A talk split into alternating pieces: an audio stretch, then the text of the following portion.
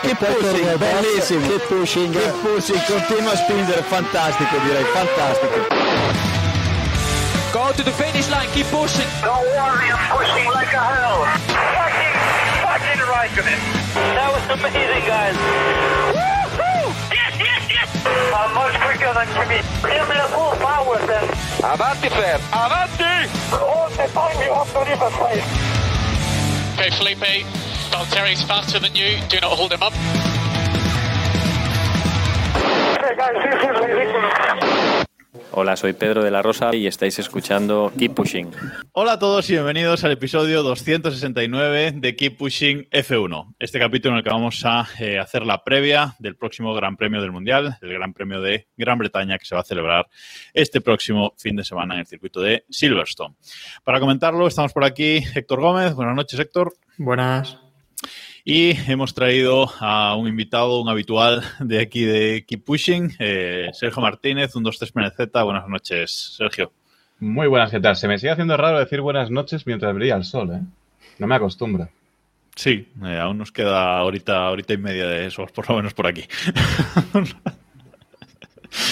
Eh, bueno, hoy estamos eh, solo tres, un servidor, Jacobo Vidal, que va a intentar llevar todo esto a buen puerto, pero esperamos que en un ratito se nos una también Diego y veremos si David se nos puede unir también eh, dentro de un eh, ratillo. Vamos a comentar eh, muchas polémicas que tenemos hoy en el, en el tintero. Ha habido bastante, bastante movimiento esta, esta semana pasada.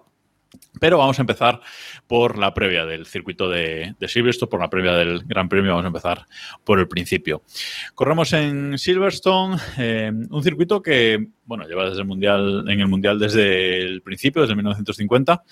Y es un circuito que yo recuerdo que nos suele dar buenas carreras, eh, Sergio. A lo mejor me estoy equivocando, pero no recuerdo demasiado coñazos de carreras aquí en Silverstone.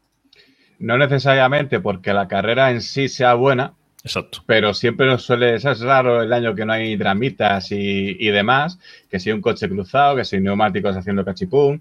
Sí, un yo, intento de homicidio. un, un, pa, un, pastor corriendo casi en pelota. Sí, ¿sabes? Yo, es un circuito que cuando, que cuando caemos digo, ah, bien, vale. Sí, además, eh, Héctor, es un circuito ancho y bueno, con los coches de este año que parece que se pueden pegar un poquito más, hay más oportunidades de adelantamiento, yo creo, veremos qué, qué pasa. Sí, a ver, a ver qué, qué ocurre, pero bueno. Eh, si hablamos de la lucha de Red Bull y Ferrari, yo creo que es un circuito que claramente va a dominar eh, Red Bull, va a dominar Verstappen y no creo que allí veamos mucha lucha en el, en el campeonato. Bueno, es un circuito de curva rápida, largas rectas. En principio, a priori, sí que Red Bull tiene el coche más preparado para estas condiciones, pero Sergio decías que no con la cabeza. Es que no sé si está jugando al contragafe o algo así, ¿no? Yo siempre juego a... dar por hecho la... No sé, no sé. Eh, lo discutía precisamente el otro día en GPK. Es que ya a estas alturas de la temporada no sé a qué atenerme en sentido de qué, qué, qué circuito se supone que se adapta a qué coche, porque luego no paramos de llevarnos sorpresas, ¿no? Te decían, no, este es circuito Ferrari, llegamos ahí, Ferrari, hostia. Este sí, bueno, es circuito ver, Red Bull. Hay, hay, que decir que a lo mejor es sesión Ferrari, que es la clasificación, eso es de Ferrari, claramente, y sesión Red Bull, que es la carrera, porque vamos, de momento.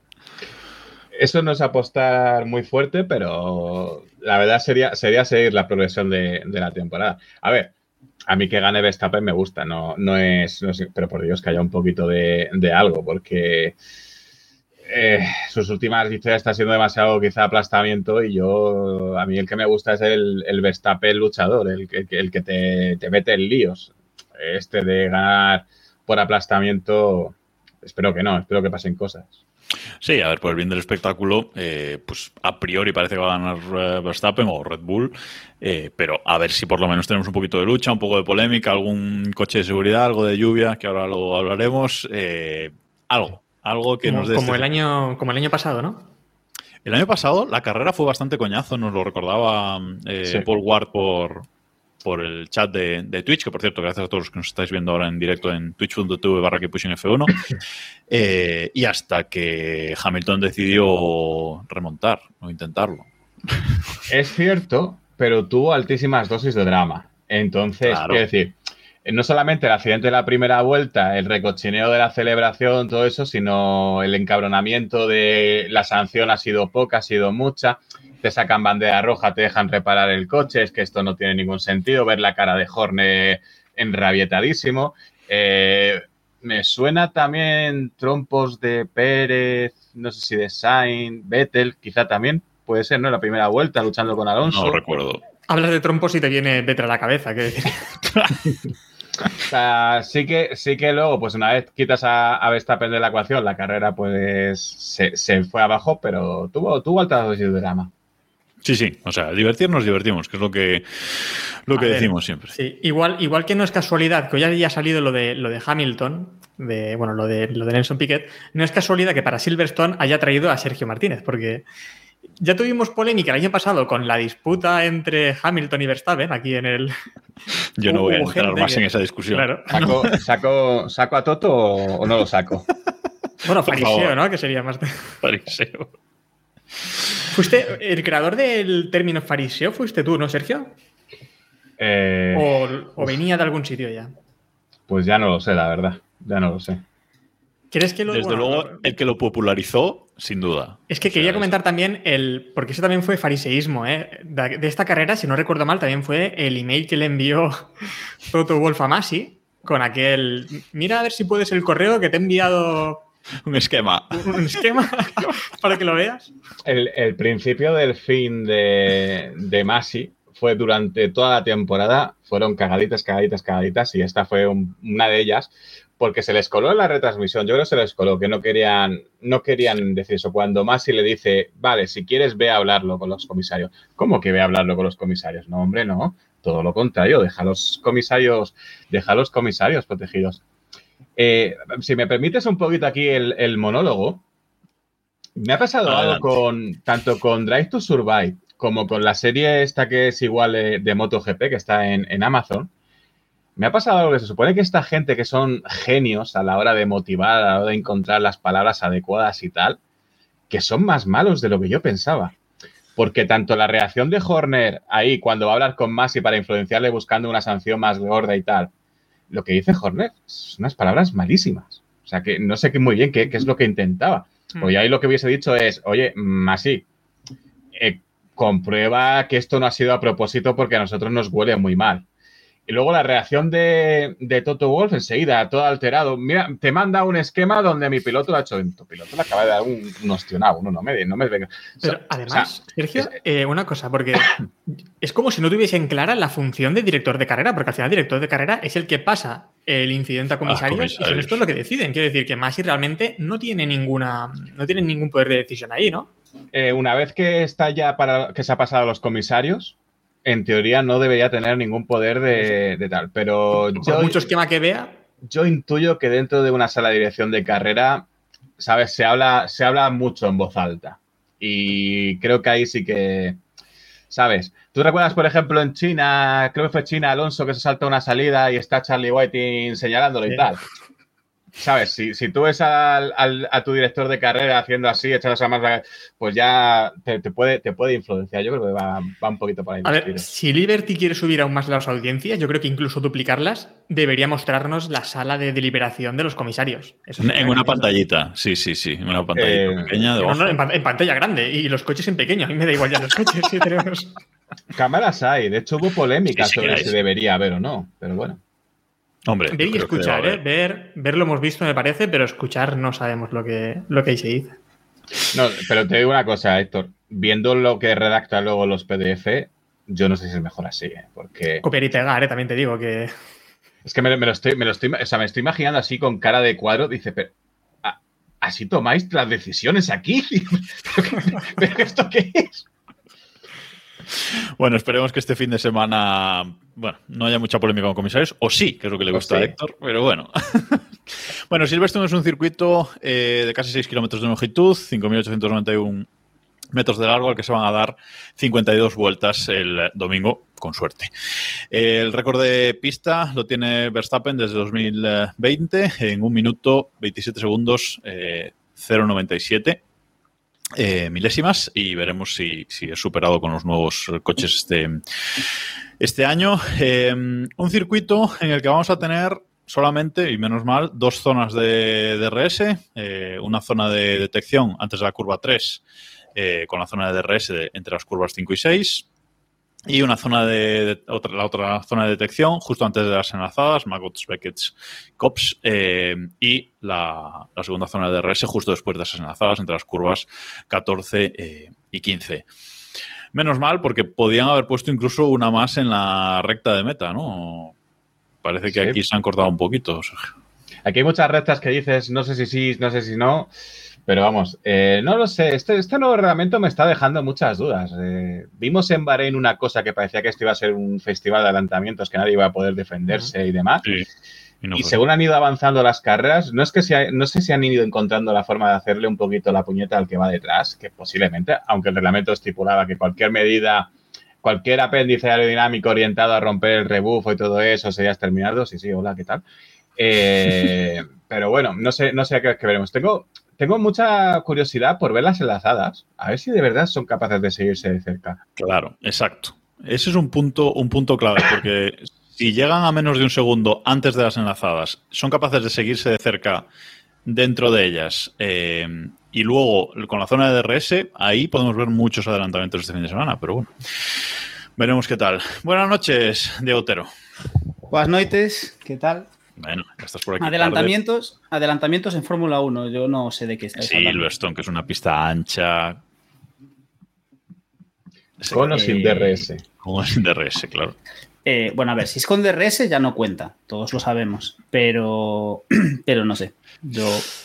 No, estábamos, estábamos hablando, si eso, si en las curvas enlazadas, eh, si podrían estos nuevos coches con la nueva normativa, pues entrar pegados, ¿no? E ir, ir pegados en estas, en estas nuevas curvas, algo que en, el pasado era absolutamente imposible ir en estas curvas rápidas eh, pegados. Veremos este fin de semana qué pasa. A ver, yo creo que este que ha quedado claro o que ha quedado más, bastante probado que estos coches sí son capaces de rodar pegados en prácticamente cualquier situación. Luego falta saber si nos va a valer de algo que rueden pegados, que es lo que parece que no termina de, de servir de mucho, pero hombre, sí, yo me sorprendería lo contrario, la verdad. Bueno, es un circuito al que Pirelli va a llevar eh, los neumáticos más duros que tiene, C1, C2 y C3. No quieren sorpresas aquí.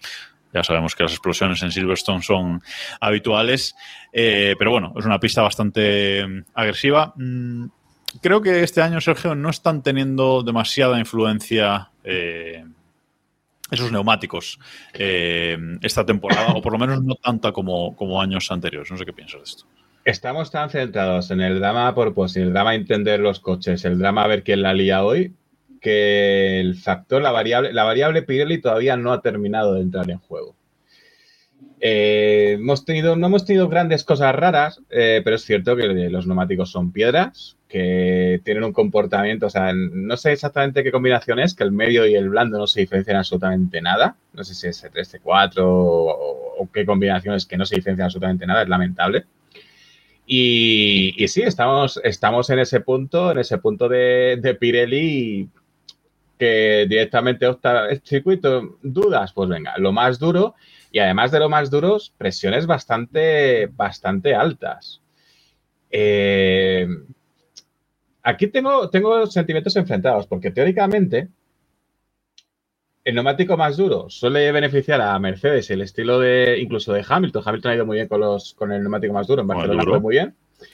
Pero también el tema de subirles mucho las presiones históricamente les ha hecho un poquito la puñeta. o sea que ya no sé qué pensar.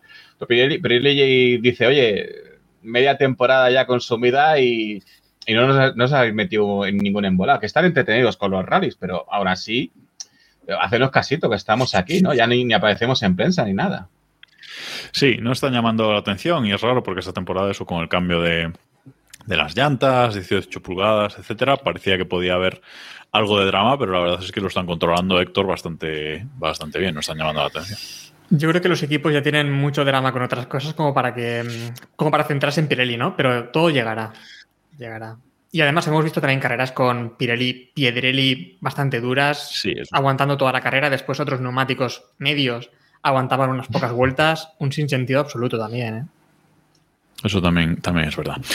La temporada pasada eh, hizo la pole Max Verstappen, eh, compartiendo primera fila con, con, Hamilton, con el Mercedes de Lewis Hamilton. Y eh, luego en, en, carrera, la victoria. ¿No, por... ¿No vamos a discutir eso de la pole? Adelante. Mía, ¿Qué tienes que discutir? qué- ¿Qué tienes qué que decepción, discutir? Qué decepción. Yo pensaba que os ibais ahí aquí a liar a hostias. Que no, que la pole es lo del sábado, que no, que es lo del viernes. Ah, vale, y, vale, aquí, vale, no- vale. y aquí no ha pasado nada. Yo sorprendido. Eso es cosa de Héctor. O sea, no. Bueno, esa lucha. a ver, yo también tengo un problema y es que para mí la pole es el que sale primero el domingo. Y claro, ahí se arma también mucho, mucho jaleo porque. Bueno, po- podemos decir que Hamilton estaba eufórico el viernes por haber hecho el mejor tiempo. Que, El Speed Versta- King. que Verstappen, que Verstappen ganó la primera cosa esta de, de la historia y vimos a un Hamilton en el slow motion. Que fue una- uno de esos momentos de la temporada en, las que iba en, en los que iba en el slow motion. Pero bueno, Recordemos que efectivamente este- el, el año pasado hubo aquí fin de semana raro con, con carrera clasificatoria eh, y este año eh, la carrera europea que lo va a tener es Austria, si no, si no me equivoco. No, no vamos a tener ese fin de semana diferente en, en Silverstone. Bueno, luego el domingo eh, la carrera eh, sí que la acabó ganando Lewis Hamilton por abandono de Verstappen. No vamos a entrar aquí otra vez en el tema. Por abandono. Eh, Ab- abandono, abandono, pero, pero Por abandono, dice. por abandono. creo que desllantó. Creo que desllantó y se fue al muro. Sí, tuvo ahí un tema. Me suena. al final abandonó, que es lo que... ¿Lo ves? Pirelli. abandonaron, ¿no? Pirelli. Al final las, las Pirelli. Pirelli que desllantó. Esto, es como algún titular, ¿no? Que dice, ¿no? Una mujer falleció ayer después de cuatro puñaladas, ¿no? Y. Sí, Joder, un poco- macho. Es un No poco el concepto. Hombre, pues a ver, acabó en el hospital, también te digo, Verstappen, ¿eh? Bueno, pues por una Tras- tras su colisión. abandono- Abandonó, abandonó la carrera debido a una colisión con Lewis Hamilton. Eh, segundo ¿Cómo fue Charles Leclerc. Da igual. No te voy a dejar que me metas en Hablemos, el jardín. hablemos, hablemos de si Hamilton mereció una bandera negra esa carrera. No. Saquemos el debate. Segundo, segundo fue Charles Leclerc con el Ferrari y tercero Bottas con el, con el Mercedes. Eh, ¿Cómo vais este, este año? ¿Cómo va a ser la carrera de este año? Ya hemos comentado al principio, antes de que estuviera Diego, que lo más probable es que gane Verstappen, que es un circuito bastante eh, Red Bull, pero eh, aquí van a venir también muchos equipos con, con grandes novedades. Especulábamos la semana pasada con que Mercedes aparezca con un coche con botones por fin, Diego. Eh, no sé, no sé si veis alguna sorpresa, que alguien puede dar alguna sorpresa este fin de semana. Ferrari podría dar la sorpresa y hacerlo bien un fin de semana. O sea, no liarla y tal, ¿sabes? Sería. Pero en serio, ¿confías en esa sorpresa? ver, No, ser- no, no, no, ser no, no. Ser realistas, por favor. No, no, hombre, no, digo, puestos a pedir sorpresas. Eh, ¿qué me, o sea, yo no me espero nada. Yo no me espero nada fuera de lo común, más allá de lo que nos pueda traer el. eh, me saldrá eh, los. las Está saliendo humo por la cabeza ahora Sí, mismo. tío, de tengo, tengo, tengo la palabra en la, tengo la palabra en la punta de la lengua y no me sale. Liliputiense. Eh, la fiabilidad, casi. Ah, vale. Estaba pensando que es los, los liliputienses que hay dentro del Red Bull, sí. Más Bueno, allá de la... eh, tanto de Red Bull como de Ferrari, ¿eh? claro, claro, claro, sí, que- sí. O sea, al final. los hay buenos y malos. Sí. El Ferrari lleva a los El- liliputienses, hijos puta. Pero vamos, más allá, más allá de lo que nos sorprende la regularidad, lo normal es tener a los cuatro de siempre arriba. Ya luego comentaremos si queréis dónde, en qué posición vemos a cada uno, pero yo creo que lo normal sería tener eso, los cuatro de siempre arriba y por debajo, pues los Mercedes, yo espero que haciendo un buen papel, porque tanto, tanto Hamilton como, como Eva H corren en casa y lo suyo es que vayan con, es que hagan un buen gran premio. Y bueno, hemos visto últimamente a Mercedes un poquito menos desastroso. Es que se iba a decir, Hamilton se motiva, se motiva mucho aquí. Perdona, Héctor, que te corta. No, que digo que, ojo, porque Alpine, Alpine, Alpine, eh, dijeron que con el nuevo suelo querían, y difusor también nuevo, querían igualarse con Mercedes en esta, en esta carrera, a partir de esta carrera. No creo que sea posible, pero bueno, es lo que ellos dijeron, ¿no? Eh, suelo nuevo, que si no recuerdo mal, también estrenaron ya uno en Imola y venían de, aquel, de aquel suelo eh, de la pretemporada, que bueno, según comentaron, ellos ya eh, fueron previsores con el tema del, con el tema del marsopeo, del twerking, y hicieron un suelo demasiado rígido, ¿no? Hablaban de incluso 10 veces más rígido de lo, de lo que se exigía, pero después fue cuando metieron los tirantes y fue lo que a ellos les perjudicó bastante. Así que se han tenido que ir adaptando poco a poco a, a esta nueva reglamentación que cambió durante la temporada. A ver, también te digo que las esperanzas son lo que son. O sea, yo la última vez que cambié de trabajo también aspiraba a igualar a Leo Messi con el, en mi salario, pero Bueno, bueno. por lo que fuera, Pero por, por lo que sea, ¿Por qué en, no tú salió? en ninguna, en ningún fin de semana has igualado, ni siquiera te has acercado al salario, ¿no? Pero eh, Alpine, más o menos, en alguna carrera han estado ahí cerca. O Muchísimas encima, gracias, por cierto, a Charlie Barazal, eh, que nos acaba de hacer una, una raid. Muchas gracias. eh, bienvenidos todos. Estamos aquí precisamente con compañero de podcast del GPcast. Te voy a tener que Sergio pasar Martín. emotes de raid, ¿eh? porque ese es lamentable. Hay que poner más, más dramita. Bueno, Sergio, coméntanos. Sí, lo decíais bien, lo del tema de- del fondo. eh, no, no era por el porpoising, pero sí por eh, que el coche viraba demasiado, se hundía, eh, era y, rozaba los suelos, rozaba los suelos, se rompía. Eh, Alpine lo hizo muy robusto, por tanto, muy pesado y no tenía problemas. El resto empezaron con los cables tensores. Cuando la hacía prueba lo de los cables tensores, que son ilegales, o eran ilegales al principio de temporada, pues ya le- les, hizo, les hizo bastante daño y empezaron a aligerar el suelo, empezaron a quitarle refuerzo, a quitarle peso. Eh, la cosa está en que estamos ahora con lo del segundo tensor, que en teoría ya en Sí, Silverstone... no quería crear polémica, pero Sergio, ¿qué piensas de que Mercedes trayese O incluso, ya- o incluso tercero. Ya se habla de un tercer tensor, ojo. A ver, hay gente, hay gente que está tirando esto, ¿sabes? Que el tema de, las declaraciones, que luego hablaremos de esto, ¿no? De las declaraciones de Piquet, dice, claro, vamos a Silverstone, no sé qué, desvío de atención. A mí sí me parece un desvío de atención, pero no me parece que la gente está errando en por qué. El caso es que eh, ha habido unas declaraciones de Bernie Eccleston en el Daily Mail donde dice que, que- es eh, criminal. Que eh, Bloody. Ay, Bloody qué dice que es Eccleston. Bloody algo que, que, la, que la segunda de a bordo de, de Toto Wolf haya ido a parar a la FIA. Y que evidentemente lo del segundo tensor, que Mercedes lo sabía, era una filtración, que es algo que lo sabe todo el mundo. Todo, todo, todo el- la eh, todos los jefes de equipo lo- están de acuerdo en eso. Pero claro, te estás quejando con el que está haciendo trampas, te estás quejando la FIA, que es el que ha filtrado. Eso es un poco, te quedas un poco, un poco indefenso. Y aquí ya sabe que se pone muy beligerante, tiene las de, las de perder. Sí, lo- como decía David, ¿no? ¿Quién vigila al vigilante, ¿no? Que, que nos comentó el otro día. Los guardacostas. Entonces, Pero- sí. Entonces, Es yo es creo. una- Es yo- una locura, porque lo de Mercedes, quiero decir, a ver, em, que, que fuera tan evidente, porque que trajesen ese segundo tensor, quedaba claramente que era, que era evidente, vamos, todo el paddock lo sabía, que habían tenido información privilegiada que el resto no. Y aún así les da igual, aún así lo llevan allí y demuestran que, que lo sabían. Un poco torpe, de hecho. Mm. Por cierto, eh, Eccleston eh, dijo Bloody Dangerous. Es lo que, Bloody es lo que dijo. Es que el Bloody se traduce un poco. Yo he puesto Sí. con- condenadamente peligroso de bueno.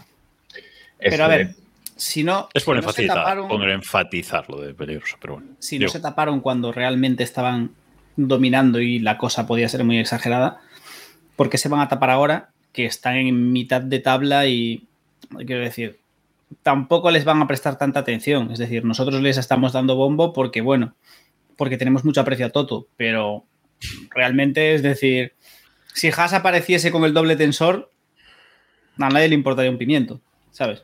Entonces, tienes no, pero bueno, es- Mercedes no está ahora mismo en el foco. O no está tan en el foco como estaba antes. Entonces yo creo que tiene mucha más manga ancha para hacer este tipo de cosas. pero si tienes un topo y te lo intentas callar para que dure lo máximo posible. Aquí lo han, lo han expuesto. O sea, a lo mejor la chica esta no tiene absolutamente nada que ver. Me da igual. Acabas de exponer que tienes un topo. Exacto, esto es como cuando Alan Turing ayuda a que la máquina Enigma, ¿no? Descifra la máquina Enigma y se callan algunas cosas para que las más gordas puedan detenerlas, ¿no? Pues esto es un poco así. Pero ¿de qué estás Em, hablando? Pero, o sea. o sea, e- o sea, e- esta tangente. Está hablando de no- alemanes e ingleses, nada. No, la vimos venir. Esta referencia hay gente que, que la entenderá y, eso me vale. No, pero bueno, es, es lo que vengo, que digo, ¿para qué vas a sacar un tensor más eh, simplemente en unos test en un circuito ahora mismo un poco random? Cuando puedes tener una información privilegiada para próximas carreras que te ayude más que, que esta información, ¿no? Y ahora ya han desvelado que tienen una fuente allí dentro. Veremos, veremos en qué, en qué queda este tema. Eh, yo aquí espero un podio de Mr. Top 5. ¿eh? Eh, me han dicho que te pregunte por Mr. Top 5 en este podcast. Sí, nuestro amigo Guillermo ha preguntado. Nuestro amigo Guillermo nos ha dicho en nuestro, en nuestro grupo de. Consistencia. Eso. Que me parece, me parece una vergüenza. El, el mote, lo que lo están explotando. Pues ya saqué una captura de Verstappen en las tres últimas temporadas. Y Verstappen en las tres últimas temporadas, cada vez que ha visto meta, ha faltado en el podio. en una Turquía que hizo el trompo y no recuerdo si venía sancionado por alguna historia. En Hungría que se lo llevó puesto el amigo Botas después de Silverstone, por cierto. Y eh, me, falta, me falta una y no sé cuál es. Que también se sale, que, no, acaba, que no acaba en el podio, es por, por alguna historia. Macho, no no se ha bajado del podio en ninguna carrera que ha tenido. Tres temporadas, eso es una auténtica barbaridad, ¿no? Por eso que estén tan emocionados con Mr. Consistencia y tal, no me, me resulta, me resulta curioso.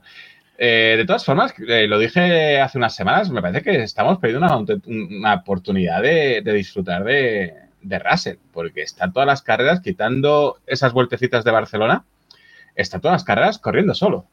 Y es una pena, está en tierra de nadie, no le debemos luchar, no le debemos competir y no lo estamos disfrutando. Sí, sí, resultados, genial. El Mercedes no se rompe, ojito a esta carrera que se a ver si lo hemos gafado. Y, y él está en tierra de nadie, aprovechando sus oportunidades sin volverse loco como que si se ha vuelto a veces eh, Hamilton con el setup y demás, y, y ya está, pero vamos. No hay mucha, no hay, no hay mucha historia, pero me, ¿Cómo, cómo la Fórmula 1 se, se emociona cada semana con lo de consistencia, todas las semanas sacando las banderitas y todo? Y digo, bueno, no sé. Es que sabrán. además hay una cosa y es que está logrando unos resultados que son. A ver, lo de superar a Hamilton es, es increíble, está- es verdad que eso está muy bien, pero el resto de resultados realmente es la posición que le toca. Teniendo el tercer monoplaza Sí, sí, de la sí, parrilla, supuesto. realmente está donde debería estar, sin, sin más. Quiero decir, Lo que sorprende es- de Russell es que acabe tantas carreras, yo creo, ¿sabes? Porque viniendo de donde venimos. eh, Si no recuerdo mal, se- solamente hizo la liada, me parece que en Miami, que creo que cae hasta la novena posición en la salida. Que viniendo de Williams, donde no había primera vuelta, donde no la ligase, pues oye, ni, ta- ni tan mal, ni tan mal. Al final, la clave de Russell es que está por delante de Hamilton. Sin más. Es decir, si Russell estuviese haciendo quintos puestos y Hamilton cuartos, nadie hablaría de Russell. La clave de todo está en que, por lo que sea, está por delante de Hamilton. Le llamaríamos, le llamaríamos botas. Efectivamente. Eso sí. No, es, Eso es- es- es un punto interesante. la Eh, Eso, verdad. eso es lo que está haciendo que Russell destaque. Que está quedando por delante de Hamilton y le está poniendo en, en apuros. Y, y no, no es nada nuevo el tema de que Hamilton se vuelve loco cuando el de al lado le supera, que quiere reinventar la rueda. Eh, si recordáis, uno de los grandes dramas que tuvo en McLaren fue precisamente eh, cuando Baton le supera en Spa, cuando aquello que sacó la telemetría, ¿sabes? Sí. Tiende a volverse loco cuando el de al lado le supera. Y en Arabia Saudí se volvió un poquito loco con el setup. Eh, unas cuantas carreras se ha vuelto demasiado loco, que ha sido donde, las, donde hemos visto las grandes diferencias. En las que no se ha vuelto loco, todo bastante igualado. Incluso yo te diría, es que lo de, lo de Montmeló me pareció una carrera excepcional. O sea, tenía, tenía un ritmazo con ese duro que. Se defendió muy bien, eso es así. Se- en las luchas cuerpo a cuerpo lo hizo, lo hizo muy bien. eh, y bueno, veremos cuando vuelva a tener oportunidad si ha sido flor de un día o, o, bueno, o es que de verdad ha dado un pasito más como, como piloto. Ya lo, ya lo veremos. Ojalá, ojalá otro, otra foto a la telemetría de Hamilton. ojalá. Escucha, fotos no, pero que cada vez que tal se ha quejado de que no es que setups diferentes, experimentales y tal, sí. Pero. Pero mi, mi, mi, mi no mola. Mola cuando la lía gorda, eso. Nada, nada. Ganamos, ganamos juntos, perdéis vosotros. Claro. Es el lema de. ¿Qué coche, qué coche más malo tú? Exacto. Vamos a pasar- lo dijo también, que coche más malo, y fíjate después. Que es Ya, que luego ya no se quejó, dijo que volvía a ser joven. Vamos a pasar a, la- a hablar de la actualidad ya, cerrando esta, esta previa de, de Silverstone. Y hablando de compañeros de, de Hamilton, eh, ha salido Nico Rosberg a decir que Carlos Sainz eh, no tiene lo que hay que tener para ser campeón del mundo. Lo dice Nico Rosberg. Diego, o sea, mm, no sé, ¿qué será lo siguiente? A ver, Heifel. vamos a ver. Estamos. Voy a, voy a lanzar una primera pregunta, ¿no? Eh, porque para mí es muy evidente, pero ¿estamos de acuerdo todos en que existe un parecido más que evidente en la trayectoria y el tipo de piloto que son Rosberg y Sainz? ¿O no? Para mí hay un paralelismo Sí, hay bastante. cierto, cierto paralelismo. Cierto sí, paralelismo. Sainz ha tenido temporadas más brillantes, quizás que Rosberg, pero bueno. Son pilotos que han destacado mucho cuando, los, cuando tenían coches que no estaban para estar delante. Y ahora que han tenido un coche que tal, pues parece que les está costando. Yo siempre dije que Rosberg no tenía madera de campeón del mundo. Acabó ganando un campeonato. Yo creo que Sainz tiene un poco el mismo palo. Es decir, a priori Sainz no tiene. Sainz no, juega, Sainz no se sienta en la mesa de Hamilton, de Verstappen, de Alonso o de Vettel en sus buenos años. No se sienta en esa mesa, ni de pero ni borracho. Eh, otra cosa es que en una temporada en la que tenga las cosas de cara, pueda ganar el campeonato, sin duda. Como la mitad de la parrilla. Y ojo, y no estoy diciendo que Sainz sea un piloto de mitad de parrilla, es decir, digamos que por después de los cracks está bien colocado, pero para mí hay diferencia con eso. Para mí no juega en la liga de Verstappen. Ojo, Leclerc tampoco, ¿eh? Pero entonces estás de acuerdo con las palabras de Rosberg. Términos generales, sí. Otra cosa es que hablo de, puta, de putas atacones, pero. Ah, a eso quería llegar. No, pero bueno, yo sí que veo grandes diferencias, sobre todo por la carrera que ha ido llevando Sainz, ¿no? Eh, la carrera de Sainz venía del programa de jóvenes pilotos de, de, Red Bull, de ahí se tiene que ir que casi pierde el tren de la Fórmula 1 y después lo hemos visto en varios equipos y más o menos se ha adaptado bien siempre y ha sido rápido en todos los equipos. Lo de esta temporada es, digamos que es lo extraño, ¿no? Y siempre esperamos que Sainz no sea un piloto que pueda destacar y realmente todos los años nos está demostrando que hace buenas carreras, ¿no? Y buenas temporadas Eh, y consistentes. Rosberg, Rosberg tenía madera de. parecía que iba a ser campeón del mundo cuando estaba en Williams. Fichó por Mercedes y Bueno, sorprendió a todos. sí, sí. Y sorprendió a todos dándole sopas con ondas a Schumacher. Y todo iba muy bien hasta que tuvieron un coche campeón que empezó a arrasar Hamilton. Tampoco tan tan diferente no es la cosa, ¿eh? Creo. A lo mejor esas son mis cositas con Rosberg. Sergio. Yo es que tengo la sensación, o sea, no sé, para mis adentros creo que, que Rosberg suele, se, se- se tiende a, a infravalorarlo, porque es cierto que cayó derrotado muchas veces por, por Hamilton y quizá en su comienzo de Fórmula 1 se le puso más presión de la debida por el tema de ser hijo de, eres un hijo de un campeón y tienes que venir aquí. Pero yo creo que Rosberg a lo largo de todos los años ha ido haciendo muy buenas carreras. Eh, cuando choca de lleno con Hamilton, ahí le vemos que, que en el sprint final, ¿no? El sprint final parecía que siempre se lo iba a ganar Hamilton. Pero el tío jugó sus bazas, jugó sus cartas y, y le acabó levantando un mundial que eso le va a doler a Hamilton toda la vida, porque es lo que la gente dice, es tan bueno y el único piloto que te podía ganar te ha ganado, ¿no? Ese, ese, le va a doler, yo, creo incluso más que a largo plazo, más que el de, el de, el de Verstappen.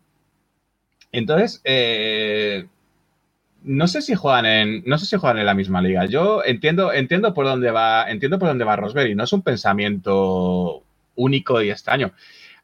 Un influencer que no voy a, no voy a nombrar, uno de estos que se cree un semidios de la Fórmula 1 y demás, eh, hizo una encuesta precisamente de si Leclerc hubiese adelantado a Verstappen. Y se llevó un golpe de realidad cuando le dijeron, pues no. Hmm. Es que, ¿sabes? También se tiende a infravalorar mucho a, a Sainz. Sainz seguro que, o sea, Leclerc seguro que hubiese adelantado a... Pues es que ya hemos visto esta temporada y, y no ha pasado, ¿no? Eh, internacionalmente, tengo la sensación de que Sainz mm, está, está visto como un- unos escalones por debajo de- del, del resto. Sí, y la, y la- la opinión esta pesa mucho y, y par- parece que partimos todo de esa base, de que Sainz no juega la... Pero fíjate, el año pasado ocurrió lo que- ¿Puede volver a ocurrir? Puede volver a ocurrir, claro que sí, ¿por qué no? Eh, ¿Lo metería en la misma liga que Leclerc? Mm, no, yo no la metería en la misma liga que, que Leclerc. ¿Puede ser campeón del mundo? Sí, puede ser campeón del mundo. Lo Es que es visto. eso, hemos, hemos visto muchos campeones del mundo peores, mucho peores que, que Carlos Sainz. Y no voy a decir nombres porque después la gente se cabrea. Claro. Pero sí. Pero, eh, vale, queda clara la, la opinión, pero yo quería preguntarte, Sergio, si ves eh, posibilidades de Sainz esta temporada, hablo de esta temporada en concreto, si veis posibilidades de que mm, vuelva por sus fueros y se le quiten esos nervios que ha tenido hasta ahora, eh, después de la buena actuación que hizo en, en Canadá, eh, que se le quiten esos nervios y que pueda pues luchar por ganar carreras y bueno, por lo menos luchar por, por estar ahí, volver a la lucha, eh, porque recordemos que está quinto en el Mundial, en teoría tiene, tendría que estar entre los cuatro primeros por lo menos. Sí, sí, yo creo que sí, que volverá. O sea que es cuestión, cuestión de tiempo y cuestión de adaptarse. No es nada nuevo, ¿eh? Es que no es nada nuevo. Hay- veo a gente sorprendida. Quizá fue sorpresa lo, de, lo del año pasado, pero Sainz siempre ha sido de, de adaptación lenta. De menos a más, sí. Sí, Eso sí, es siempre. Desde fórmulas de promoción siempre ha sido de adaptación lenta, de aprender mucho, de ser una esponja y, y tratar muy bien, pulir muy bien sus errores. Esta temporada sí que quizá con el tren este, ¿no? Se, se metió quizá en una lucha que no, que no era la suya. En este tren de Leclerc me está sacando ventaja y yo no quiero ser su escudero, yo quiero luchar por el mundial. Y se precipitó en, en ciertas decisiones, vimos una serie de fallos que no son normales en él que él es de hombre de, conformarse con el cuarto antes de ir a por el segundo puesto, por decir, por decir algo. Pero sí que creo que en cualquier momento va a encontrar ese algo de, de- de absorber todo lo que tal, va a encontrarlo algo, se va a encontrar cómodo y, hacia adelante. Bueno, pues lo veremos. Veremos. eh, queda mucha temporada todavía. A ver, eh, dentro de lo que cabe, eh, no va mal. Lleva cinco podios. eh, bueno, ¿Victorias cuántas? ¿Victorias? victorias de momento ninguna. Es precisamente lo que le falta. Pero bueno, con 10 podios, ya os dije yo. Ya os Dos menos que. Leclerc. Tampoco. Está, si no me equivoco, Sainz está a dos victorias de superar el récord de, de Hetfield, ¿puede ser? Me, me parece, me parece ver la, la estadística de superar el récord de ser el piloto con, con más carreras sin, sin victorias. Sin ganar. Bueno, a ver, a ver si puede, si puede conseguirlo. A lo mejor en Silverstone, quién sabe. Siguiente, siguiente noticia. Nos han confirmado a Gasly en, eh, en Alfa Tauri una temporada más para 2023, lo cual es curioso, porque en teoría ya tenía contrato para 2023. Pero bueno, ellos lo han confirmado, Héctor, por lo que sea. Héctor, no, Sergio. La noticia que emocionó a nadie. A la Bueno, bueno. Ni, sí. ni a, ni a ella, vamos. La noticia que emocionó a nadie. Han, han renovado a Gasly. Ah, el de Alfa Era- Tauri- ese. Ah, vale. El, el agua moja. Si es que además, ¿qué alternativa había? Poco- Es que- No, ninguna. ninguna. Es que todos tenemos claro que Gasly sigue ahí porque no hay alternativa. Es decir, en el momento en el que Bueno, Red ver, Bull en, en pueda- realidad, bueno, tienes a Albon, pero. en el momento en el que Red Bull pueda meter a Cambiar lo alguien mismo ahí, por lo mismo tampoco. Sí. o sea, le va a dar una patada que va, que va a estar una temporada entera de Fórmula 1 volando sin hasta que vuelva a tocar suelo. O sea, Te, te digo una cosa. Si, le- si Gasly hubiese hecho un poquito los resultados de la temporada pasada, que es que los resultados de esta temporada son horribles, Sí. si, hubiese, si se hubiese parecido un poquito más al Gasly que la temporada pasada, que por cierto el coche es bueno, o sea, es competitivo, yo creo que hubiese puesto bastante en apuros el tema McLaren-Ricciardo. Que yo a principio de temporada pensaba que los tiros iban, iban un poquito por ahí, se rumoreó, pero es que la temporada no ha sido buena. No ha sido buena y ya el, el Pokémon japonés He dicho de Pokémon japonés, ahora me estoy imaginando a toda la polémica, ¿no? ¿Os imagináis que ahora empiezan aquí los japoneses a todo? Le llaman, fijaos, qué ofensivo. La ha llamado japonés. Hombre, a ver. Que se le, está, se le está subiendo las barbas en según qué carreras. Pues eso ya te devalúa, te devalúa una auténtica barbaridad. Y fíjate, al final Gasly le ha salvado la vida a Ricciardo. Eh, Pedro Gaseoso, perdona. Gaseoso. Pedro- Sí, es verdad, lo he dicho yo mal. Eh, Lo he presentado yo mal, perdón, perdón. Nos Seguimos. comentaba- Nos comentaba también por aquí, eh, creo que ha sido, sí, Juan Muñoz. No sé si habéis visto un vídeo que han colgado en, no sé si lo ha colgado de Red Bull, bueno, se veía a Gasly haciendo el juego este de reacción, a ver qué, rápido reacciona. Ya hemos visto que Gasly es mucho de, reaccionar rápido, que hace también lo de las bolitas y, todo esto antes de la, de la carrera. Y bueno, hace una prueba de reacción, a ver lo rápido que, que aprieta el botón y aparece 0-0. Como que ha logrado pararlo en 0 segundos, 0 milésimas. Y realmente lo único que ha hecho es reiniciar la aplicación, reiniciar el juego. Y no se dan cuenta. Y aparecen ahí con Albon, Verstappen y tal, todos sorprendidos como, madre mía, qué, qué rápido es Gasly en reacción y tal. Es rápido como un rayo. 0-0 es nulo en atletismo de toda la vida. Sí, sí. Seguimos con noticias. Bueno, mencionar simplemente que Ferrari ha, ha finalizado los tests de Pirelli en, en Mugello. Parece que Sainz no se ha salido de pista esta vez en estos tests. Han estado los dos, Leclerc y, Sainz. Eh, nada, simplemente eh, comentarlo que por fin Ferrari ha terminado con, con esos tests. Eh, más cosillas. Eh, parece que Ricciardo, hablando del Rey de Roma, está preparando una nueva serie para Hulu. Parece que ahora todos están uniendo, subiendo al carro después de Drive to Survive. Hamilton prepara su serie y ahora Ricciardo, pues también andan buscando guionistas. No sé si ahora mismo Ricciardo tiene mucho que contar, Diego. O sea, Sí, sí, sí, no, pero, pero Sí. Es, que yo, es- es que yo imagino una sitcom de Richardo. Yo creo que sea una comedia. Vamos, ver. yo creo que va a eso, ¿eh? Yo creo que, primero, es probablemente uno de los pilotos con, que pueden dar más juego a la hora de hacer una serie con él por el, por el carácter de Ricciardo, que es un tío que se presta al cachondeo, que se presta a hacer cosas, que se presta a jugar, que se presta a tal. Es decir, tú imagínate que hiciesen una serie de, de su noda, por ejemplo, ¿sabes? Podría quedar un poquito regulera la cosa. Oye, mierda. te, te iba a preguntar, creo que, o sea, el juego de, el juego de, ¿qué- ¿de qué piloto te gusta que se aburre mucho? ¿De qué piloto, ni por todo lo del mundo, te verías la serie? de Gasly. Ya. De Gasly, de esa, verdad. No, un saludo a Lauriki, eh, que estoy de coña. A ver, Gasly, no, porque, porque la de ¿Alguien diría una serie de Latifi? de la- por ejemplo, Sí, sí, sí, sí, sí, sí. Ese, ese tío, ese tío esconde cosas. Hombre. Albon, tío. ¿Te imaginas? Lo- luego es un cachondo mental. O sea, Albon. oye, Cosas muy raras, ¿eh? Escúchame, eh, Ericsson, Marcus Ericsson, tenía fama de ser un tío ahí que, pero está vivo, a ver, tócale a ver si se mueve. Y, y luego es un, un tío genial, un tío de, iba a decir palabrotas y no sé si esto se emite en horario infantil. O sea que a veces nos llevamos sorpresas, ¿eh? Con, con cómo es la gente de, de puertas adentro, ¿eh? yo, eh, ostras, yo creo que, o, o yo qué sé, o el campeón del universo, el campeón del universo también puede ser duro. Que bueno, perd- quiero pedir perdón desde aquí a Lobato porque no sé si es porque por no haber dicho que es chino primero. O sea, Si, si no dices, Él. si no dices el chino, Wang Yuzu no creo que te ponen una multa en razón. Pero, pero vamos, que a mí lo que me divierte de esto es que a este paso en Drive to Survive no les van a quedar pilotos, porque van a empezar a firmar, imagino que empezarán a firmar contratos de exclusividad cada uno con su tele y Drive to Yo- Survive va a salir Toto. Yo entiendo que Drive to Survive, siendo serie oficial de la Fórmula 1, siempre va a tener unos mínimos. Siempre va a existir Eh, unos mínimos. Supongo, ¿eh? Sí, hay- sí, como como Verstappen, ¿no? Los mínimos de Verstappen. Bueno, Yo creo que, que creo que ha sido la propia serie la que se ha querido meter en líos. Este no quiere salir, ah, pues le ignoramos. Y se han hecho Mm. daño, porque al final las imágenes están ahí. Y en unas cuantas ruedas de prensa salen voces de Verstappen, pero no, no lo gestionaron bien desde, desde el primer minuto, pero bueno. De todas formas, creo que Drive to Survive tiene fecha de caducidad. Había que decir, vamos a tenerlo toda la temporada. Yo creo que tiene fecha no, fecha 5, de 5. Han confirmado hasta la quinta temporada, de dos temporadas más. Luego ya O sea, veremos. mira, mira los ratings. Que, No, que la ya, última ya. iba por 2,7. No te extrañe que después de, de esta, Y- si sigue.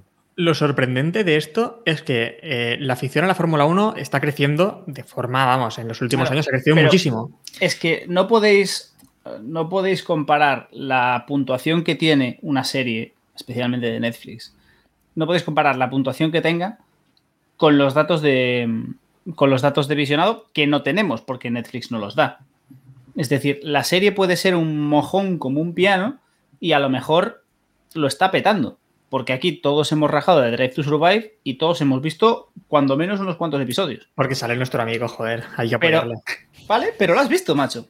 Y al final esto va de cuánta gente lo ve, no de la nota que le das. Es decir, aquí hemos analizado Zombievers y mm, creo que si nos ponemos a buscar la nota Castores de zombies, ¿vale? Para el que. Castores zombies, para el que no, quien no sepa de qué hablamos, ponemos a buscar en, Sí, en- bueno, en los programas en un- antiguos. en un programa de los inocentes, hay que, Eh, hay que explicarlo eh, también. aquí, aquí estuvimos analizando, aquí estuvimos así, analizando ¿no? Zombievers, estuvimos analizando Taxi Driver. Una tiene una nota de mierda, otra tiene una nota maravillosa y a todos, mm, Héctor, tápate los oídos, nos gustó más Zombievers. Entonces, eh, hay que tener presente que una cosa es la, es la calidad del producto y otra cosa es cuánto guste o deje de gustar. Confirmo que está, está entre los resumos y no más. Sí, Eh, uy, muy bueno. Yo simplemente estaba repasando ahora las notas en, en IMDB. Eh, me he equivocado, ¿eh? Hay, va a ser- van a ser seis temporadas, es decir, hemos visto la cuarta, eh, van a ser, van a ser em, quinta y sexta temporada. Y es verdad que las notas de esta temporada son más bajas cuando las anteriores temporadas tienen notas pues por encima todas de 7,5, 8, algunos capítulos con 9 y pico. Y esta temporada pues sí que los capítulos tienen una media más o menos de 7, alguno con 6,7, etcétera, ¿vale? Sí, nuestro sí que amigo tiene mejor- menores. no- sí, nuestro amigo Power dice que si mucha gente ve Race to Survive es que tiene mucha audiencia, ¿no? Como diría Will Baxter. Como Ina- diría Will inapelable. Eso es inapelable. eso- Entonces yo creo que mientras se mantenga ahí, o sea, mientras no baje del 6, eh, vamos, vamos a tener dos temporadas por lo menos. Luego ya, ya veremos. También entiendo que depende mucho de cómo, de cómo sean las temporadas de Fórmula 1 en, en sí mismas. No, no, da igual eso, porque hemos tenido una temporada totalmente sorprendente y después ha dado igual al. Es que Ya, lo que me sorprende a mí es eso, que Sí, sí. lo que me sorprende es que Netflix, teniendo un producto como tiene, bastante bueno y con mucha audiencia, y con temporadas tan buenas como la anterior, después que saquen un producto, no sé, como que le han. No, Le ha importado nada, ¿no? Es Pero vamos a simplemente ver. por sacar algo. Vamos a ver, es que nos estamos metiendo en el melón. ¿Tú has visto muchos realities americanos? No, poquísimo. Bien. Eh, vamos a ver. El, el objetivo de Drive to Survive es vender Fórmula Eh, 1 en Estados No Unidos. es irónico. Esto no es irónico. Eh, eh, es decir, el, el objetivo de Drive to Survive es vender Fórmula 1 en Estados Unidos. Eh, los estadounidenses, en términos generales, No insultes. vale. Voy a utilizar el, término, el- el- el- el término técnico es que son subnormales. Es decir, eh, El técnico. si tú- el, el técnico, el técnico y el bueno. No, sa- no saquéis clip de esto, por favor. tú ves, o sea, si tú te pones a ver cualquier programa random de este, de telerrealidad o cualquier, yo que sé, un pesadilla en la cocina, cualquier rollo de estos en Estados Bueno, Unidos. mentira, vi el, de, vi el de los tigres. El... Bueno, no es serie documental. Vale. Mi hijo puede haber muerto.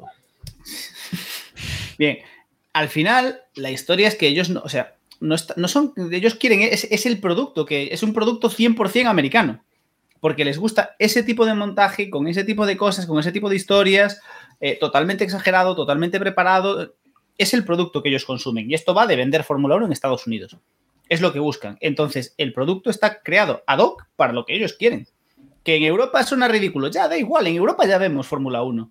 El, el mercado europeo ya está copado. Es decir, quien ve la Fórmula 1 la- la- la está- o sea, ya, tiene la- ya tiene afición, puede subir o bajar un poco, pero no lo vas a conseguir con Drive to Survive. El objetivo de esto es entrar en Estados Unidos. Y por de pronto tenemos tres grandes premios el año que viene, si no me falla la memoria. Sí. O sea, no está mal. de ¿no? Las Vegas. Bueno, tres, tres grandes premios y después tienes ahí México también y tienes que decir que... Canadá. Sí, o sea, y la, son- zona- la zona son está bastante... Ya son cinco de América, tienes Brasil. Bueno, van entrando, ¿eh? O sea que, bueno. No, yo, yo estoy de acuerdo con Diego, ¿eh? sobre todo esta cuarta temporada. Esta cuarta temporada peca muchísimo más de, de eso. Perdona, Sergio. No, que, que hay una tendencia. eh, yo estoy totalmente de acuerdo. Además, es que se ha visto que, que Netflix ha traído mucha gente. Esta gente ha empezado a ver Fórmula 1 y ya ha empezado a verla sin que se la cuente, verla por sus propios medios. Y es esa misma gente que ha vivido la temporada, que está viendo lo que le está contando y dice, pero ¿qué, me, qué es esto? O sea, Mm. no, no- no es absolutamente así para nada, ¿no? Y creo que ese es el principal error de, de- de Netflix. El producto es suficientemente bueno. No tienes que ponerte a guionizar, ni tienes que ponerte a inventar, ni, ni nada. Solamente tienes que mostrar. ¿Qué es lo mejor de, no sé si es la primera temporada? Lo- los hachazos entre Abitebul y Horner por el fichaje de Ricardo. No tienes que contar absolutamente nada, solamente ahí la cámara un poco y que se degüellen entre ellos. Mm, yo espero que después de la soberana hostia de esta temporada, eh, rectifiquen un poco y vuelvan un poco a eso, al mostrar. no, no se dejen de salseo, se dejen de historia, se dejen de Hamilton no tiene, no tiene historial de accidentes y, y vuelvan a simplemente mostrar y ya está. Punto. Se ha criticado mucho esta última temporada, así que veremos si para el año aprenden algo o siguen en las, en las mismas. Tendremos que, que esperar a principios del año que viene. Más noticias. Eh, un poquito alejado de la Fórmula 1. Red Bull ha anunciado que preparan el RB17, eh, un coche para Le Mans. Han dicho que con Bueno. arma de Fórmula 1. Eso de Le Mans. Mistake. Bueno, bueno, vale. Ahora lo Sí, ahora sí, lo han, usado, han usado, usado torticeramente el término. Ahora, sí. ahora lo vais a contar, ahora lo vais a contar. Un, un coche con alma de Fórmula 1 y diseñado por Adrián eh, Newey. Ya os dejo a vosotros, que sois los expertos. que le han puesto la nomenclatura de hipercar, pero es un coche Exacto. de producción, es un coche de, de serie. No sé si, estará homologado Bueno, para la calle, eso habrá que Sí. verlo. Van a hacer 50 unidades para coleccionistas y demás a partir de 2025, creo que era, o por ahí, pero a nosotros no nos llega para pillar uno. Así que... Es un coche, es un coche de, de producción. Eh, ¿Qué se esconde detrás de esto? El coche tiene tecnología de Fórmula 1. ¿Qué es? Es Red Bull rizando el rizo para meter empleados de Fórmula 1 que puedan seguir trabajando en Fórmula 1, pero sin trabajar en Fórmula 1, pero con cosas que a lo mejor podemos utilizar en Fórmula 1, y que el, el sueldo no les compute. Es decir, en Red Bull están desesperados con el tema de, del límite presupuestario y este coche, que empezará a producirse, a producirse en 2025, es eso, es gente del departamento de Fórmula 1 que tienes que ir recolocando porque no puedes despedirlos y arriesgarte a que se vayan a, a otro, a otro sitio. Es, o sea, es que pongo la mano en el fuego ahora mismo, que es eso. Y, y relativo a esto, ha dicho Horner que, que ya están empezando a ver las hojas al lobo, efectivamente, y que están pensando ya en que a lo mejor tienen que empezar a despedir gente o tal. Con lo cual, el discurso mm, a mí me cuadra. Soy un visionario, coño. Me tienes que traer más. Pon- Ponme en nómina. Venga, vas a cobrar lo mismo que el resto. Ya está. ¿Qué coño? El doble, joder. El doble. Que se lo merece. Más cosillas. Eh, como parece que no. Bueno, que los neumáticos de este año hemos dicho que no están dando mucha caña, Pirelli ya está pensando en hacer los neumáticos delanteros más duros para el año que, que viene. Me, Vale. me dejas, ¿Me dejas volver un poquito a- atrás a lo que has dicho de, de Horner? sí, porque lo comentaba, me- lo comentaba esta, esta mañana por Twitter. Me parece impresionante la cantidad de meteduras de patas que son capaces de hacer esta gente por, por temporada. Y en el caso de Horner no es nuevo, ¿no? Es lo que te hablaba antes, de que esta gente se supone que son genios a la hora de transmitir, a la hora de, de hablar con la prensa y demás. Y salta esto con. A lo mejor tenemos que evolucionar y lo de inflación, pues a lo mejor tenemos que eh, despedir empleados eso te deja mal a ti. No, no le deja mal a la FIA que no te quiere subir el, presupuesto. ¿cómo es posible que no veas eso tan claro de que estás presionando con que a lo mejor tengo que despedir gente? Pues tu problema, vas a quedar mal tú, no yo. Me parece, o sea, de- viven en una galaxia totalmente diferente a, a la- a la del resto de, de- de la humanidad. Del planeta. No sé, no sé Sí, cómo lo, no sé cómo lo vosotros. Yo es que leía, leía ese Motorsport, creo que ha salido las declaraciones y digo, pero. Pero ¿cómo has podido decir esto? Y, joder, por- piensa que todo el mundo va a salir. Pobrecito, joder, qué mala es la FIA. Dale dinero, señor FIA. Teníamos dos noticias sobre futuros eh, grandes premios. Lo de Pirelli queda mencionado y ya está. Tampoco hay mucho que, que comentar. Tenemos dos ¿A noticias quién hay que sobornar para que metan otro fabricante de neumáticos de una santa vez? A la FIA. Habla ahí con Mercedes. Habla ahí con Toto. Habla ahí con Toto a ver que te dé el contacto. Bueno, eh, como decía, teníamos dos noticias sobre futuros grandes premios, pero me interesaba que estuviera David, así que las vamos a dejar para la semana que viene.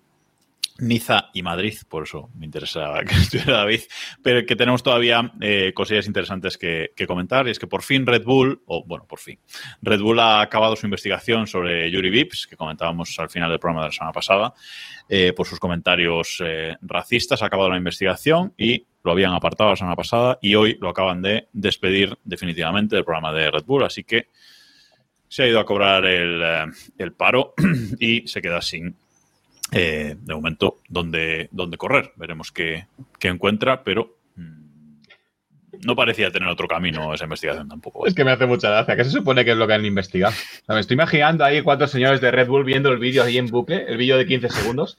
Es que no sé, ¿eh?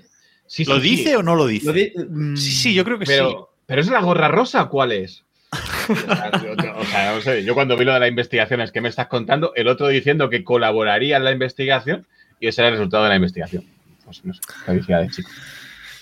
A ver, se lo querían limpiar y no sabían cómo, pienso, ¿no? Porque al final. Es que además el comentario yo creo que no es. Igual que hemos dicho que el de Piquet, eh, el problema es que es peyorativo y, y va contra, contra Hamilton. En este caso es que yo creo que el comentario sin más, tampoco creo que sea. Con una disculpa, creo que basta, ¿no? Si lo quieres salvar, lo salvas, sí, estoy de acuerdo. Sí, lo salvas, lo salvas seguro, eso está claro. O sea, pides una disculpa, le haces, no sé, cualquier chorrada que tenga que hacer. mm, Vamos a ver. dar buena imagen y ya está. Que, Ma- que- que que Mazapán siguió corriendo después, de la, después del vídeo aquel. eh, Con la tía, con la con la chica tía aquella sobándole las tetas. O sea, Ya, lo que pasa es que había mucha pasta de por medio. Pero claro. Aquí es todo lo contrario. Aquí te marcas un. Es que te marcas un tanto. Ay, qué buenos son los de Red Bull, que, que chupi guays. Y te quitas un piloto de encima que recordemos, Red Bull tiene cinco pilotos en Fórmula 2. Entonces, no sé. Que dicen, no, pero fíjate, se había hecho libre.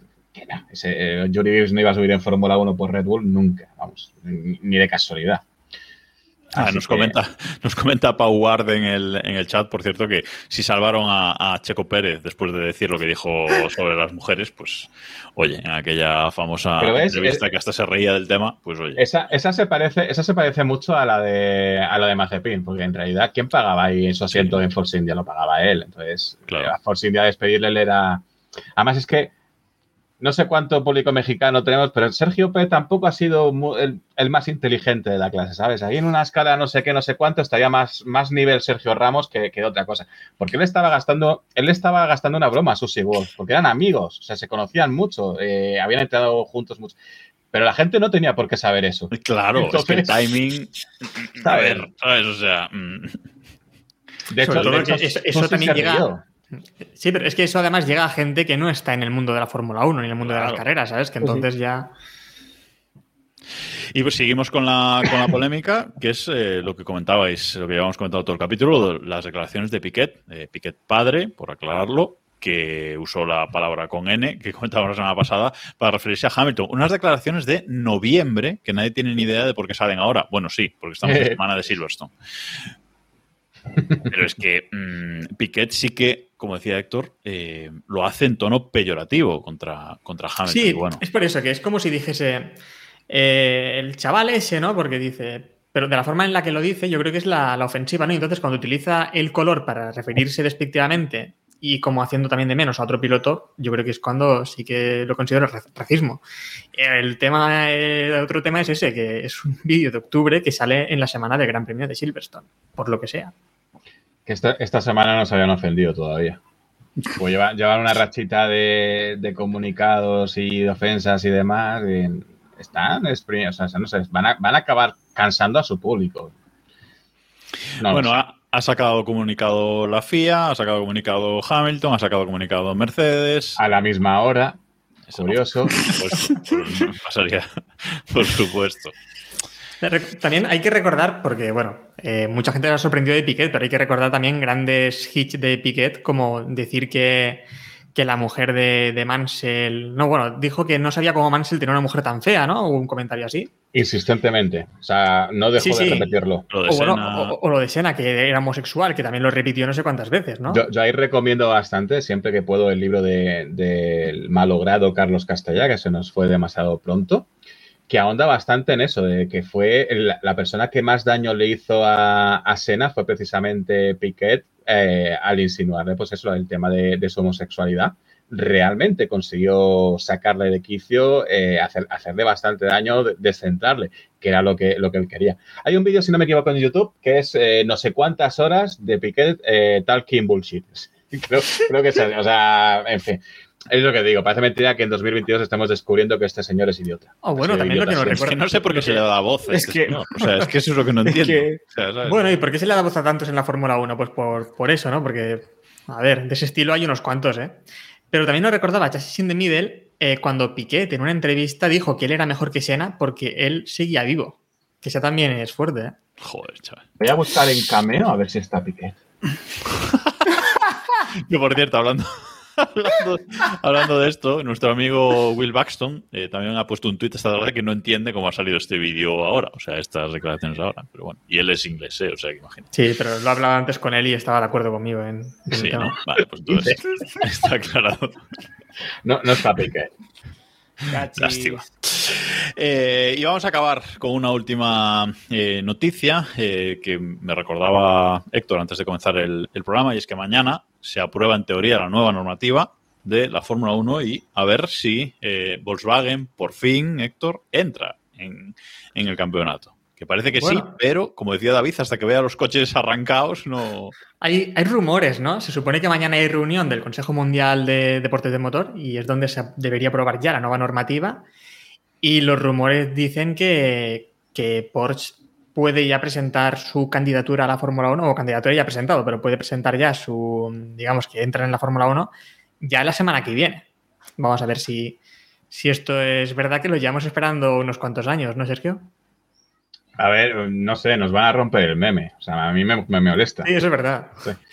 Eh, sí, de hecho, eh, leía en diarios un poquito vertiente económica que parece ser, parece ser, eh, que Audi ha comprado un 25% de Sauber Y me contaba él hoy el lunes en, en GPKs que parece ser que Red Bull ha homologado una marcha donde entrarían las siglas ahí de Porsche y, y demás. Eh, ¿Lo he dicho bien? Ha homologado una. No, ha, ha, registrado una marca, que no sé lo que he dicho. Ha registrado una marca has donde dicho. Has dicho, ha homologado una marcha. Sí. Sí, una marcha. O sea, yo estaba intentando ver por dónde iba. Para, para que veáis. Motor nuevo. Eso es porque, como se prescinde de la MGUH, pues tendrán una marcha tal. Matar la, la. ¿Cómo se dice? ¿Cómo es? Velocidad ridícula, ¿no? Sí, velocidad absurda. absurda. A velocidad absurda, perdón. Sí, en, en, inglés es más, en, en, inglés es más divertido. Sí. Eh, o sea que sí, parece que todo, que todo va, todo va en serio. Solamente pues falta ver la forma en la que entran. Si entran absorbiendo Sauer, pues nos vamos a quedar tal como estábamos. Y si entran también eh, de la mano de, de, Red Bull, más de lo mismo, como estábamos, ¿no? Aquí lo interesante sería que entrase ya por mí dos equipos más, Andretti y otro más. Yo estaría sí, encantado de la vida, pero bueno. Se decía también en un acuerdo de colaboración inminente con Volkswagen Williams, de tipo como el que Mercedes llevó a cabo muchos años con, con, McLaren, que había peleas todos los años porque Mercedes quería hacer más y McLaren le decía, no, solamente vas a hacer esto, hasta que dieron el salto y hicieron su propio equipo, ¿no? Como para eso, para empezar a entrar en terreno. Una época, una época interesante. De todas formas, a mí me da un vértigo todavía pensar en 2026. Creo que todo tan, tan lejano. Y combustibles pues, sintéticos encima. Llega en nada, Sergio. Llega en nada. No, no, te. Eso. Los años pasan. pasan bueno, se, según se comentaba, eh, Sauber había comprado el 25 y iban a llegar a comprar. El, y digo, Sauber, Audi iba a comprar el, el 25. Ha comprado el 25% de Sauber y van a llegar a comprar 75%, según se, se comenta. Y, y, bueno, lo de Porsche con Red Bull también parece que está hecho, ¿no? Para suministrarle motores. Faltaría ver también eh, qué pasa con Honda, que ahora Honda también dice que quiere quiere volver a la Fórmula 1 después pues de. ahora a llorar a Cangas. Que, pero Honda puede montar otra vez un equipo, hombre. Eso le sale muy bien. ¿Eh? O comprar Williams. O alguna cosa así. Porque es que, a ver, ¿qué le queda, qué le queda a Honda? Comprar Regresar con el. No, pero ¿qué le queda a Honda? Volver y montarse el. Suministrar el motor a McLaren y ser otra vez McLaren Honda. Por ejemplo. Aquí, aquí no Alonso de piloto, por favor. la, la, tercera venida de Alonso, yo lo veo. Exacto. Que, que, se retire no le... ahora y que no le queda otra tampoco a, a, Honda si quieren regresar, ¿eh? porque vamos, ¿qué otra opción hay? La única que se me ocurre es esa, comprar.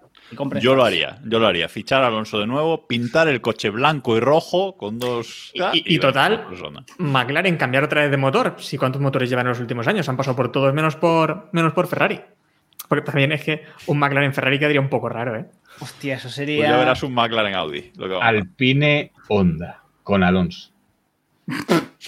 Yo creo que Alonso eso lo meta, ¿eh? El equipo, el equipo, Renault corriendo con motores que no son Renault. Solo eso es, ya. Escúchame, viéndola cómo va el equipo, digo, pues mira, ya de perdidos al río. Sí, sí, sí. Y venden la factoría de Viris y a todo. Y entonces Renault, ¿a quién suministra motores? A, a Haas. A Williams, a Williams. A Williams, pero, pero el año que viene. Claro. Sí, lo veo. Madre. Ay, Dios mío. Bueno, vamos y, y, a bueno, ir... y, no, no, quería preguntarle, quería preguntarle a Sergio sobre lo de Andretti, que has mencionado a Andretti. Y a ver, no sé, es que yo ya lo veo eso muy lejano. En su momento, no sé si fue en febrero, cuando presentaron la candidatura, pero es que la Fórmula 1 parece que no le interesa que Andretti entre en la Fórmula 1 cuando es algo, no sé, es que me parece ilógico. A ver, la, la Fórmula 1 debería empujar porque Andretti eh, entrase en la, en la, categoría, porque es algo que beneficia a todo. Claro, el resto de equipos eso es lo que no quiere, porque mm. hay un reparto de tarta y esa tarta pues se reparte entre más gente. Hay quien sostiene que con Andretti, un equipo americano, más pilotos, más todo... La tarta eh, es más grande y... ¿no? Exactamente, generaría más. No lo sé, pero desde luego quiero decir, Andretti es muy puede ser un gran catalizador para crecer en el público americano. O sea, le, le veo cierto sentido. Yo, desde luego, lo que están haciendo el tonto. Es que que se te ponga, creo que fue Toto Wolf que lo dijo, qué méritos, eh, que tiene, tiene sí, que sí. demostrar, tiene que demostrar que merece estar. Digo, pero ¿quién eres tú, hijo de mi vida? Andretti, tú que, que, entraste en Fórmula 1 comprando tu trabajo, comprando tu plaza. O sea, pagaste para, para poder trabajar dentro de un equipo. ¿Qué, me está, ¿Qué película me estás contando ahora? Eh, ¿Aquí ha pachado algo? Vale. No, no, todo bien, todo bien. Eso sí, que, que, espero que espero que vuelva a la cordura, pero que no sea muy tarde. Que Andretti dijo que en un añito lo tenía listo, pero eso que no, que no sea muy tarde, por, ser, por favor. Pues veremos, veremos qué, qué, pasa. Mañana esperamos tener, a partir de mañana esperamos tener bastantes noticias sobre el futuro y a ver si es verdad que Porsche eh, se anima y la semana que viene ya nos presenta su, su proyecto un poco al, con algo más eh, palpable. Antes de, de, acabar y cerrar por hoy, nos hemos dejado dos cosillas eh, sobre la previa de, de, este Gran Premio de Silverstone de este próximo fin de semana. Lo primero, la meteo. Héctor, ah. ¿sabemos si hay posibilidades de lluvia? He visto que hay... A ver, He visto que hay un poco de riesgo de lluvia el viernes. El resto del fin de semana. el anterior Gran Premio también hubo riesgo el viernes, recuerdo. ¿eh? No, es, sí. es, que ayer, ayer, me peleaba con Barazal, pero Barazal decía que había ligero riesgo el sábado. Barazal, que sabe Barazal. La mente de Héctor eh, es la buena y punto. El viernes. El viernes hay posibilidad de lluvia. Algo el sábado, pero no creo que llueva, joder. Pues pues, mal eso. Y luego los horarios. ¿Recordáis de Spa del año pasado, no? Sí. Sí, sí, la previsión, en fin. Y luego los horarios, que por fin, que tengamos que ir a Inglaterra para que se hagan las cosas bien, yo es que alucino. Horarios. Retira eso. Viernes, es que me duele decirlo, Sergio, de verdad, me duele, pero es que es así. Eh, viernes, libres del viernes, a las 2 de la tarde, horario eh, de España peninsular. A las 2 de la tarde y a las 5 de la tarde, libres 1 y libres 2. El sábado, libres 3 a la 1 clasificación a las 4 de la tarde y la carrera el domingo a la misma hora que la clasificación, a las 4 de la tarde. Si es que las cosas tienen que ser así, clasificación y carrera a la misma hora. Que son una hora tarde, es verdad. Pero bueno, es Dos horas tarde. Dos horas tarde. es verdad. Las carreras son a las 2 de la tarde. Old school. Qué ganas de mamonear. Eh, clasificación y carrera a las 4 de la tarde este, este fin de semana. Eh, recordadlo. Y nos van a quedar pues un par de noticias para el próximo programa, porque me interesa que esté David, Fórmula 1 en Niza, Fórmula 1 en Madrid, eh, tenemos un poquito de Fórmula 1 rosa que vamos a contar hoy, pero bueno, lamentablemente David no, ha podido, no ha podido llegar. Relacionado con Piqué también, ¿eh? Todo, todo bueno. no, pero antes, eh, sobre ese tema, sobre Madrid, ya que Sergio está también allí en Madrid, eh, al menos que apueste, si eso lo ve factible o no, o lo ve yo estoy en Foncarral, no me mojo. No, no, que va. Lo veo, lo veo humo. Lo discutíamos bastante ayer. Las cosas no se hacen así. Aquí lo que se ha hecho es autobombo, salir en prensa y ya está. Si tú quieres un gran premio, no actúas así. No dices, oye, ¿qué hemos preguntado? Vale, has preguntado y qué. ¿Qué me quieres decir con eso? Ya está. Han aparecido, han, aparecido en, han aparecido, en, prensa y han logrado todo lo que querían lograr a otra cosa. Pero es que además, primero, se supone que no sería un circuito urbano y después no tienen circuito permanente apto para la Fórmula 1. En teoría, en teoría, el contrato del Gran Premio de España da exclusividad a circuitos permanentes. Es decir, solamente eh, Montmeló podría tener eh, circuito permanente. Montmeló creo que tiene contrato hasta 2026. Cuando llegue Porsche ya se verá. Entonces, eh, se, se, tendría que ser un urbano o, o hacer trampas con, con, el jarama, hacer algo raro y llamarlo urbano, ¿no? Que, que pasa en algunos circuitos. Entonces, pues, pues, no sé, es que no, no tiene ni pies ni cabeza, ya digo. Y si quieres hacer algo, no lo haces así. Eh, Sergio, hacemos un par de rectas nuevas entre los chalés y tenemos circuitos semi-urbano, ya está. Es que eso flipo, porque a ver, es que eso me cabrea bastante porque, bueno, recordemos que no se puede correr en el Jarama porque eh, han habido juicios y demás y se supone que no se pueden superar ciertos decibelios y por eso es por lo que no se puede correr en Jarama y después te ponen un circuito urbano en tu calle y no pasa nada, es que no lo comprendo. Bueno, díselo a los de Miami, ¿eh? que les costó cinco años sacar el circuito adelante. ¿Y qué ha pasado? Bueno, que se lo llevaron a hacer. Lo pasa, lo han disimulado bastante bien, pero vamos, se llevaron el circuito. Sí, bueno, pero es como el, el, aeropuerto ese de Madrid Sur que estaba en Cuenca, ¿sabes? Algo así. Pero que decir que al final hay circuito. Y en el Jarama, si se queja un vecino, enseguida eh, un juez dice que es verdad, que no se pueden superar tantos decibelios y que se tienen que. Y quiero decir, el caso es diferente porque el circuito del Jarama estaba antes de que de los residentes. Dirá, ¿no? No dirá, dirá, Diego, hater de los motores actuales, que, lo que con lo que suenan los Fórmula 1 actuales pueden correr ahí sin fallo. O sea. No, pero a ver, el Jarama tiene ciertos días de ruido. O sea, poderse se podría, digo sí, yo. Sí, no, hay un límite de. Pero. Pero al final, días, ¿no? yo me imagino que la inversión no les compensa para luego no poder explotar el circuito. Eh, Además, ¿qué, ¿qué, es lo último serio que ha habido en el Jarama? La super fórmula esta, la, la Super League fórmula. ¿Serio? ¿Qué, qué llamamos serio? ¿Qué llamamos serio? Camiones, supongo. Las, las World Series by Nissan serían en su momento, de hace La, 20 años. la se- la semana pasada estuvo el ETCR. No sé si te A ver. vale. No te inventes si las. No, los, los- los camiones. El, Ya, ya, ya. nada más se queda para Vamos. camiones y ya está. Pues eso. A ver, eh, si quisiesen. Si quisiesen un gran premio, yo creo que la única opción, o sea, o o bien se sacan de la manga un circuito urbano que puede ser un poco cosa random, o tendrían que levantar un circuito de cero. Y eso pasaría por negociar con Montmeló de, alguna, de algún modo y lo que sea. No, bueno, a partir de 2026, ¿eh? ya está. Eh, y todos sabemos que esto, que todo es, que en Fórmula 1 todo es posible y que todo depende de lo grande que sea el maletín que traigas. Y de lo bien que pagues las, las mariscadas, lo buenas que sean. Pero Eso, eso en Valencia, eso en Valencia lo sabemos muy bien. Correcto. Eso aquí- pero, pero yo creo que lo que es lo que dice Sergio. Si lo que quieres es el gran premio, tú primero, o sea, tú no, la- tú no, saca- tú no sales a decir eso si no lo tienes todo muy cerradito.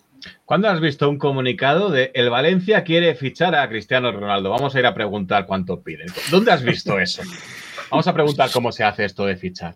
O sea, no tiene ¿Sabéis que la semana pasada aún Valencia pagó un crédito de 7 millones y medio por el circuito de urbano? Poco me parece parece. increíble. Poco Pensaba que, era- pensaba que me vas a decir por Mendieta o algo de eso. digo, Hostia, coño. No, no, no. Por el, por el circuito urbano. Eh, aún están pagando créditos. Bueno, creo que aún queda un- una, una esto más. El año que viene ya se pagará totalmente el crédito. Creo que eran de 60 millones de, de euros. Y bueno, eh, para. Ya podéis para empezar el nuevo. Exacto, quiere decir que es que al final eh, Madrid que se lo piense, que en Valencia pues pagamos, fueron por cinco años unos más de 100 millones de, de euros por el canon de la Fórmula 1. Después, Balmor, que fue la promotora del Gran Premio, Los Balmors. Pero. se arruinó pero- y esa deuda creo que era de 30 millones, también la asumió la comunidad valenciana. Y, y, bueno, de eso venimos. quiero decir, Pero- Mientras tanto, pero en Madrid- no, pero en Madrid- no Mestalla sin acabar, ¿sabes? O sea, Pero en Madrid hay dinero, Héctor. En, Ma- en Madrid hay dinero, Héctor. Solo cierras tres centros de salud y ya tienes para el circuito. Eso no hay problema. Pero Valencia nos ha dejado el clip de Lobato. ¡Uy, qué vista tan bonita! O sea, eso hay que valorarlo. Las cosas cuestan dinero y esto es, es eterno, ¿no? La- Esa imagen es eterna. ¿Sabéis que en Valencia los edificios chungos que no querían que se viesen los tapaban con lonas también? sí, sí, Eso no sé si se ha visto. Y en, y en Bakú. Bueno, sí, y en Bakú. Y en, bueno, y en Mónaco ahora también que están de obras y demás, también han tapado zonas. Bueno, no comparemos Mónaco con el Valencia Sí. Circuit, por favor, que me está dando urticaria. Vamos a cerrar Lo aquí. con Miami, Algún- eh, alguno con- quiso. Vamos a cerrarlo aquí por esta, por esta semana. Gracias a todos que habéis estado ahí escuchándonos y viéndonos en, en directo en twitch.tv barra F1. Si nos queréis ver en, en diferido, pues youtube.com barra F1 y ya sabéis, en nuestro grupo de Telegram, uniros ahí, t.m barra F1, que ya somos casi 400 eh, miembros y lo pasamos eh, muy bien ahí. Y Sergio, pues de vez en cuando, pues también echa algún exabrupto de algún tema que necesario, que es, es necesario hacerlo. Caracoles. Y Sí, algo así, parecido.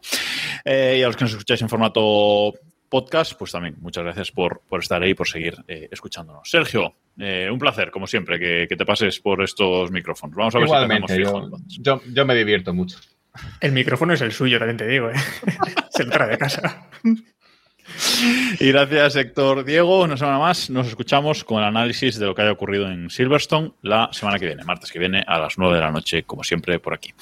Adiós. Hasta luego. Oye, no hemos hecho la porra de a quién va a echar Hamilton este año de pista.